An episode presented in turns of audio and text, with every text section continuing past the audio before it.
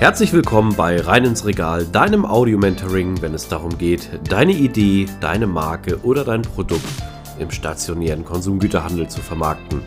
Mein Name ist Ben und mit nunmehr 20 Jahren Berufserfahrung habe ich den Expertenstatus erreicht und ich freue mich, dich auf deiner Reise begleiten zu dürfen. Und nun wünsche ich dir viel Spaß mit dieser Episode.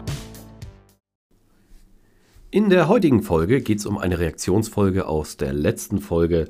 Ich bedanke mich schon mal für euer Feedback, das hat mich wirklich sehr gefreut.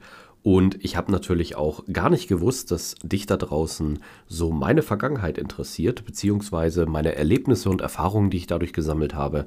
Ich habe sie in der letzten Folge ja auch in eine kleine Geschichte gepackt und diese entspricht natürlich der Wahrheit. Aber ja, dass das Interesse so groß ist, habe ich nicht gedacht. Und ich habe mir jetzt gedacht, okay, ähm, wenn ihr das gut findet, dann mache ich zukünftig mehrere Folgen davon. Diese sollen natürlich nicht zu lange gehen, sodass du dir die auch entspannt anhören kannst, aber im besten Fall natürlich auch etwas mitnimmst.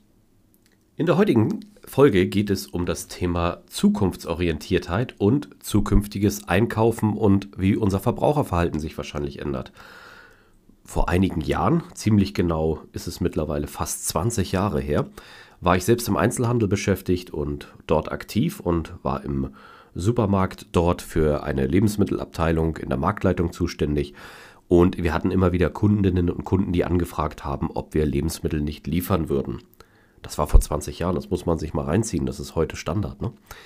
Anyway, vor diesen Jahren ging es dann darum, dass diese Lebensmittel geliefert werden sollten. Und der Einzelhandel, der hatte den Bedarf zwar bekommen als Anfrage, und immer wenn ein Bedarf da ist, ist es auch eine Marktchance, aber man wusste nicht so wirklich, wie man das äh, betreuen sollte.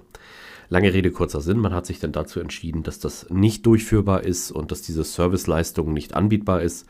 Und ja, da kamen die Kundinnen und Kunden dann natürlich mit sehr enttäuschten Gesichtern zu uns wieder zurück in den Markt und das war natürlich relativ schwierig, denn ja, man konnte diese Kundinnen und Kunden nicht immer nur ähm, nach, sage ich mal so, Lifestyle bewerten, sondern es waren auch bedürftige Kunden dabei. Zum Beispiel eine ältere Dame, die sich sehr gefreut hätte, wenn man ihr die Einkäufe nur irgendwie nach Hause bringt. Sie konnte nur nicht mehr so schnell gehen.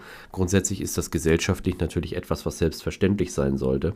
Und genau unter diesem Aspekt habe ich das dann auch gesehen und habe mich dann bereit erklärt, ihr die Einkäufe nach voriger telefonischer Bestellung oder nach einem ja, Bestellzettel, den sie sogar in den Supermarkt persönlich vorbeigebracht hatte, indem sie mit dem Taxi dorthin gefahren ist, ihr nach Hause zu bringen.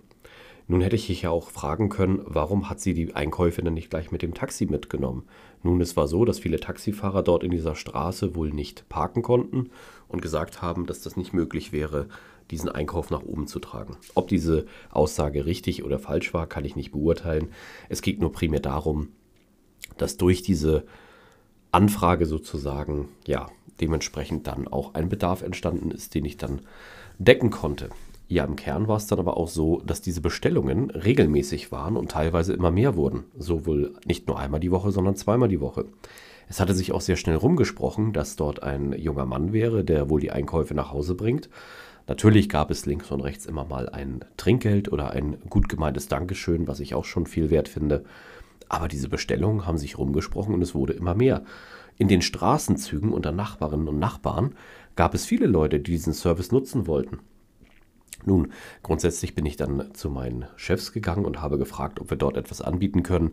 Diese haben natürlich dies bejaht und gesagt, das können wir ausprobieren, aber nicht wirklich mit einem Konzept.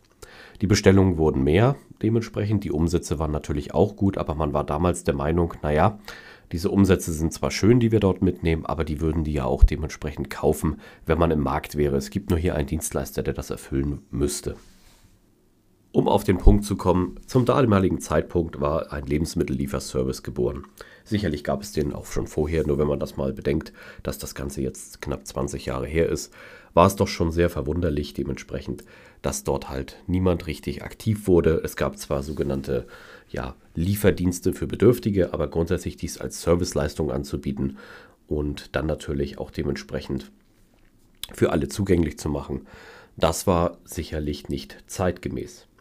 Unter anderem hatte ich, um mir mein Studium zu finanzieren, nebenbei bei einem Pizzaservice gearbeitet. Während dieses Pizzaservice habe ich natürlich auch gelernt, wie man grundsätzlich Lieferwege und dementsprechend auch Instant-Lieferung äh, anbieten kann.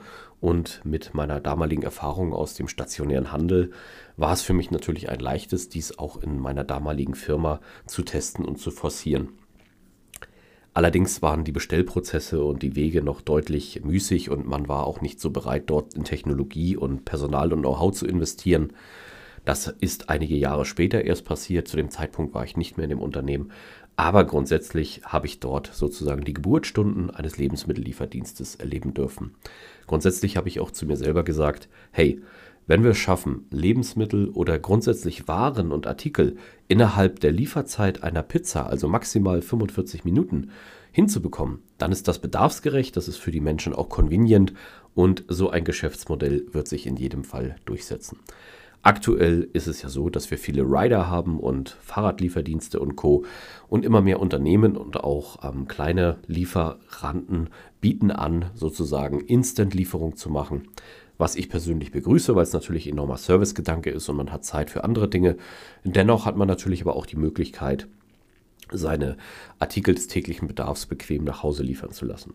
Das Ganze bringt natürlich auch einen negativen Aspekt mit, denn das Einkaufserlebnis wird hier so ein bisschen gehemmt. Ja, digital ist natürlich schön, dass dort die Sachen angeboten werden, aber es ist längst nicht so interessant, durch einen Online-Shop zu scrollen.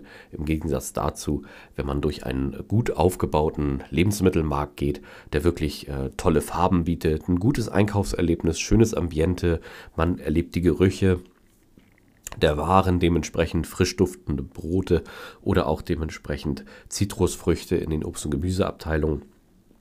Das alles sind Eindrücke, die einem natürlich im Online-Shopping verwehrt bleiben. Es bleibt also spannend zu sehen, wie das zukünftig auch gelöst wird. Grundsätzlich passt natürlich sich immer das Verbraucherverhalten einer Zeit an und natürlich auch der stationäre Handel ist dort sehr bemüht, sich den Verbraucherinnen und Verbrauchern stets anzupassen. Und mit dieser kleinen Anekdote sozusagen aus meiner Vergangenheit möchte ich dich eigentlich darüber sensibilisieren, dass du auch nach vorne schaust. Die Zukunft des Einkaufens ist sicherlich sehr interessant, welche Möglichkeiten es dort geben wird, ob das Bereich Online-Shopping ist oder auch die Technologien, die wir jetzt aktuell sehen, ja, vielleicht sogar auch ähm, dementsprechend die Personalisierungsmöglichkeiten, die dort sind. Das sind natürlich alles gute Möglichkeiten, die man dann auch im Rahmen vielleicht eines Nachhaltigkeitskonzeptes verbrauchen könnte.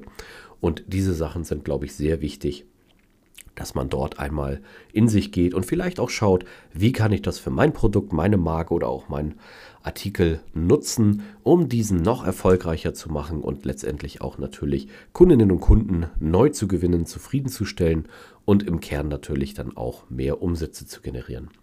Ein sehr spannendes Thema und ich freue mich auch hier auf deine Eindrücke. Welche Erfahrungen oder vielleicht auch Geschichten hast du in der Vergangenheit erlebt, wo du sagen würdest, hey, das ist etwas, was in die heutige Zeit absolut passt und ja, grundsätzlich wäre das natürlich auch eine Möglichkeit, die man langfristig installieren könnte. Ich bin sehr gespannt auf dein Feedback. Ein weiteres spannendes Konzept der Zukunft des Einkaufens, was wir aktuell leben dürfen, sind die sogenannten Microstores oder auch der Abholservice vor Ort. Microstores sind Stores, die wirklich in kleinster Weise mit einem sehr schmalen Sortiment arbeiten. Nun könnte man sagen, das Ganze funktioniert ähnlich wie ein Späti oder Kiosk. Im Grunde genommen ist dem auch so, aber der Clou an der Geschichte ist, er funktioniert komplett ohne Personal. Das bedeutet, ohne physisches Personal, was anwesend ist, das heißt, die Stores sind automatisiert. Dort kann man aktuell coole Konzepte im Internet finden, wenn man mal ein bisschen recherchiert. Dann hat man dementsprechend auch schnell die Art und Weise, wie man das sehen kann. Es gibt unter anderem zum Beispiel die Firma Tegut, die mit dem Theo-Konzept dort auch dieses Microstoring bzw. das personallose Geschäft betreibt. Aber unter anderem sind die Rewe-Gruppe und andere Unternehmen natürlich auch sehr stark interessiert, sich dieses Marktfeld irgendwo zu sichern und natürlich auch die Erfahrung frühzeitig zu sammeln. Grundsätzlich ist es natürlich ein Thema der Innovation und es bedarf natürlich auch viel Forschung und Entwicklung noch, bis diese Konzepte sich durchsetzen. Aber wenn wir mal die Geschichte aus meinem Anfang nehmen und sehen, dass wir vielleicht erst im ersten Jahr sind und uns überlegen, was ist in 20 Jahren, glaube ich, hat das anlassbezogen definitiv in der hybriden Form des On- und Offline-Shoppings seine Berechtigung. Welche das sein wird, wird sicherlich die Zukunft zeigen. Aber auch hier ist es spannend für dein Produkt, deine Marke rechtzeitig diese Überlegungen mit einzubeziehen und natürlich auch darauf zu schauen, vielleicht sind deine Produkte ja dann zukünftig auch automatenkonform oder anderem natürlich auch ja so nachhaltig gesetzt, dass sie auch die Konzepte dieser Linien erfüllen werden. Grundsätzlich muss ich aber auch dazu sagen, dass die Erwartungshaltung natürlich gerade auch für junge Marken hier nicht zu groß sein sollte, denn wenn man sich so als ähm, Shopbetreiber überlegt, welche Artikel nehme ich in mein Sortiment, dann ist es das sogenannte Brot- und Buttergeschäft. Also die Artikel, die einen extrem hohen Bedarf haben, eine sehr, sehr starke Umschlagshäufigkeit besitzen und natürlich auch einen bestmöglichen Ertrag für Händlerinnen und Händler bieten, so dass natürlich hier auch die Wirtschaftlichkeit, die ja im Vordergrund stehen muss, betrieben werden kann. Grundsätzlich bin ich aber kein Freund davon, Personal zu reduzieren. Und ich meine äh, eher da, dass es besser ist, Dinge zu automatisieren, so dass das bestehende Personal bzw. die Ressource Mensch gut möglich und bestmöglich auch als Mehrwert eingesetzt werden kann. Und alles, was man automatisieren kann, ist natürlich dann sehr von Vorteil. Auch sehr interessant, natürlich ist es so, dass im Handel starke körperliche Arbeit betrieben wird. Und wenn man diese möglichst automatisieren kann, auch zur Schonung der menschlichen Ressourcen, sage ich mal so, dann hat das sicherlich einen guten Vorteil. Ein letztes Konzept, was auch in das Bereich, ja, sagen wir, personalloses Einkaufen geht, sind die sogenannten neuen Mikrokioske oder Mikrospätis, die komplett auch ohne Personal funktionieren, wo nur Automaten stehen. Und da ein äh, großes äh, herzlichen Glückwunsch an alle Automatenhersteller und Herstellerinnen, Ihr werdet sicherlich in den nächsten Monaten und Jahren einen regelrechten Hype erleben. Das ist meine persönliche Prognose in der Glaskugel. Denn diese Stores lassen sich heute schon sehr schnell umsetzen. Man braucht einfach nur eine kleine Geschäftsfläche haben, die sowieso schon Strom bietet. Dann äh, kann man dort ein cooles Farbkonzept installieren und vielleicht dann auch in Regionen, wo es Sinn macht, wie zum Beispiel an Unis oder dementsprechend an Bahnhöfen, 24-7 Stores einführen, dementsprechend die im Automaten-Style betrieben werden. Und das ist ja nun relativ bekannt. Beim Automaten hat man auch einen sehr geringen Schwund im Bereich von Diebstahl. Denn man kann einfach dementsprechend sich die Artikel ja instant sozusagen aus dem Automaten ziehen. Welches Konzept es da gibt, ist natürlich auch sehr spannend zu sehen. Vielleicht hast du da draußen aber auch schon in solchen Konzepten oder in solchen Stores gestanden und gesagt, hey, cool, dass es mal wieder eine Innovation ist und im Grunde genommen, man hat keine Supermarktschlangen, weil man sofort bezahlt. Man hat keinen großen äh, Stress an der Kasse dementsprechend. Und auch hier ist es wieder so, sollten sich solche Konzepte in der Masse durchsetzen. Liebe Marketer da draußen, die Kassenzone könnt ihr dann vergessen. Also da muss es andere Möglichkeiten geben für Produkte und dementsprechend auch für interessante Artikel ja, zu werben, beziehungsweise diese dann auch am sogenannten Checkout zu platzieren. Also, es bleibt sehr spannend, die Zukunft des Einkaufens. Ich hoffe, ich konnte dir wieder ein bisschen Unterhaltung bieten, spannende Inputs geben und auch vielleicht interessante Gedankenanstöße. Ich freue mich auf jeden Fall, wenn du in der nächsten Folge wieder dabei bist. An dieser Stelle möchte ich mich ganz herzlich für deine Aufmerksamkeit bedanken. Schön, dass du bis zum Ende dran geblieben bist. Solltest du meinen Kanal noch nicht abonniert haben, tue dies jetzt, dann wirst du automatisch benachrichtigt, wenn die neuesten Episoden online kommen. Solltest du jemanden kennen, für den dieser Content interessant ist, zögere nicht, mich weiter zu empfehlen. Ich danke dir und freue mich. Bis zum nächsten Mal. Dein Ben.